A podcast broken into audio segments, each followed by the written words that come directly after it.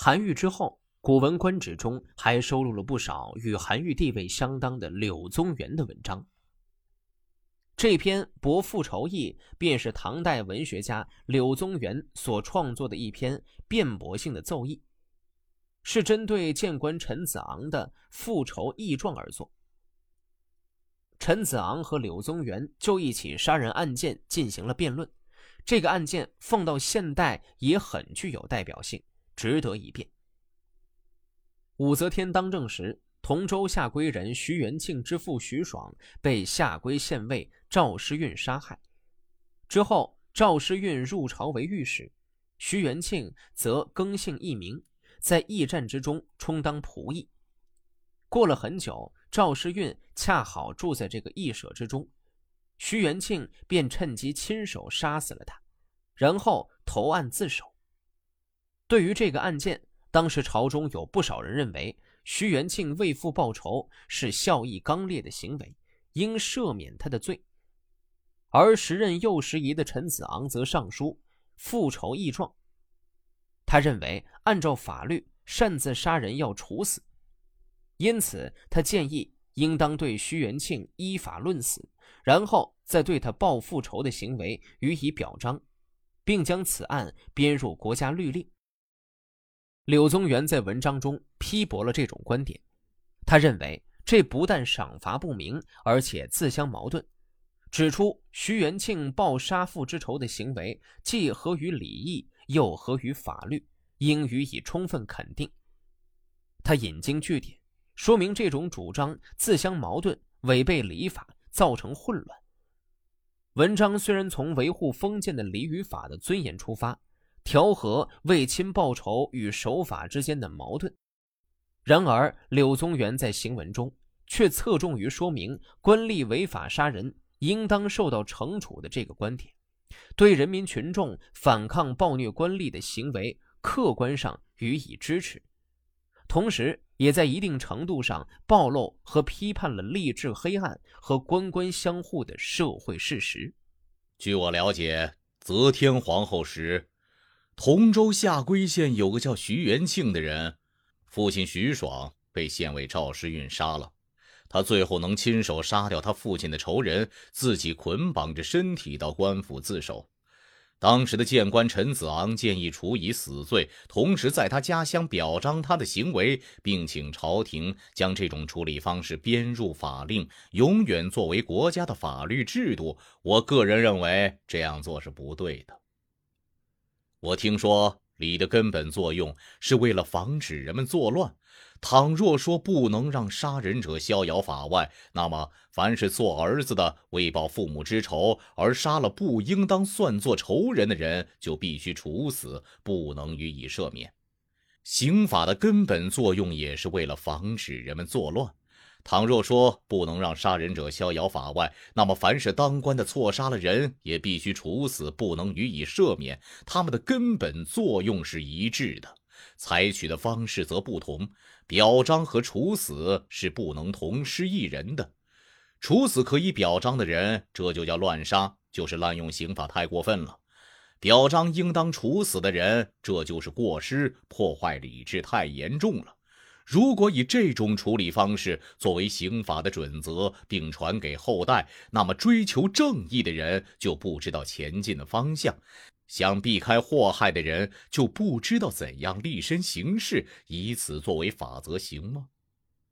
大凡圣人制定礼法，是透彻地研究了事物的道理来规定赏罚，根据事实来确定奖惩，不过是把礼刑二者结合在一起罢了。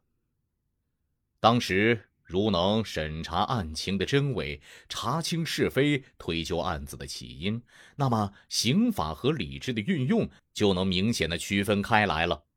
为什么呢？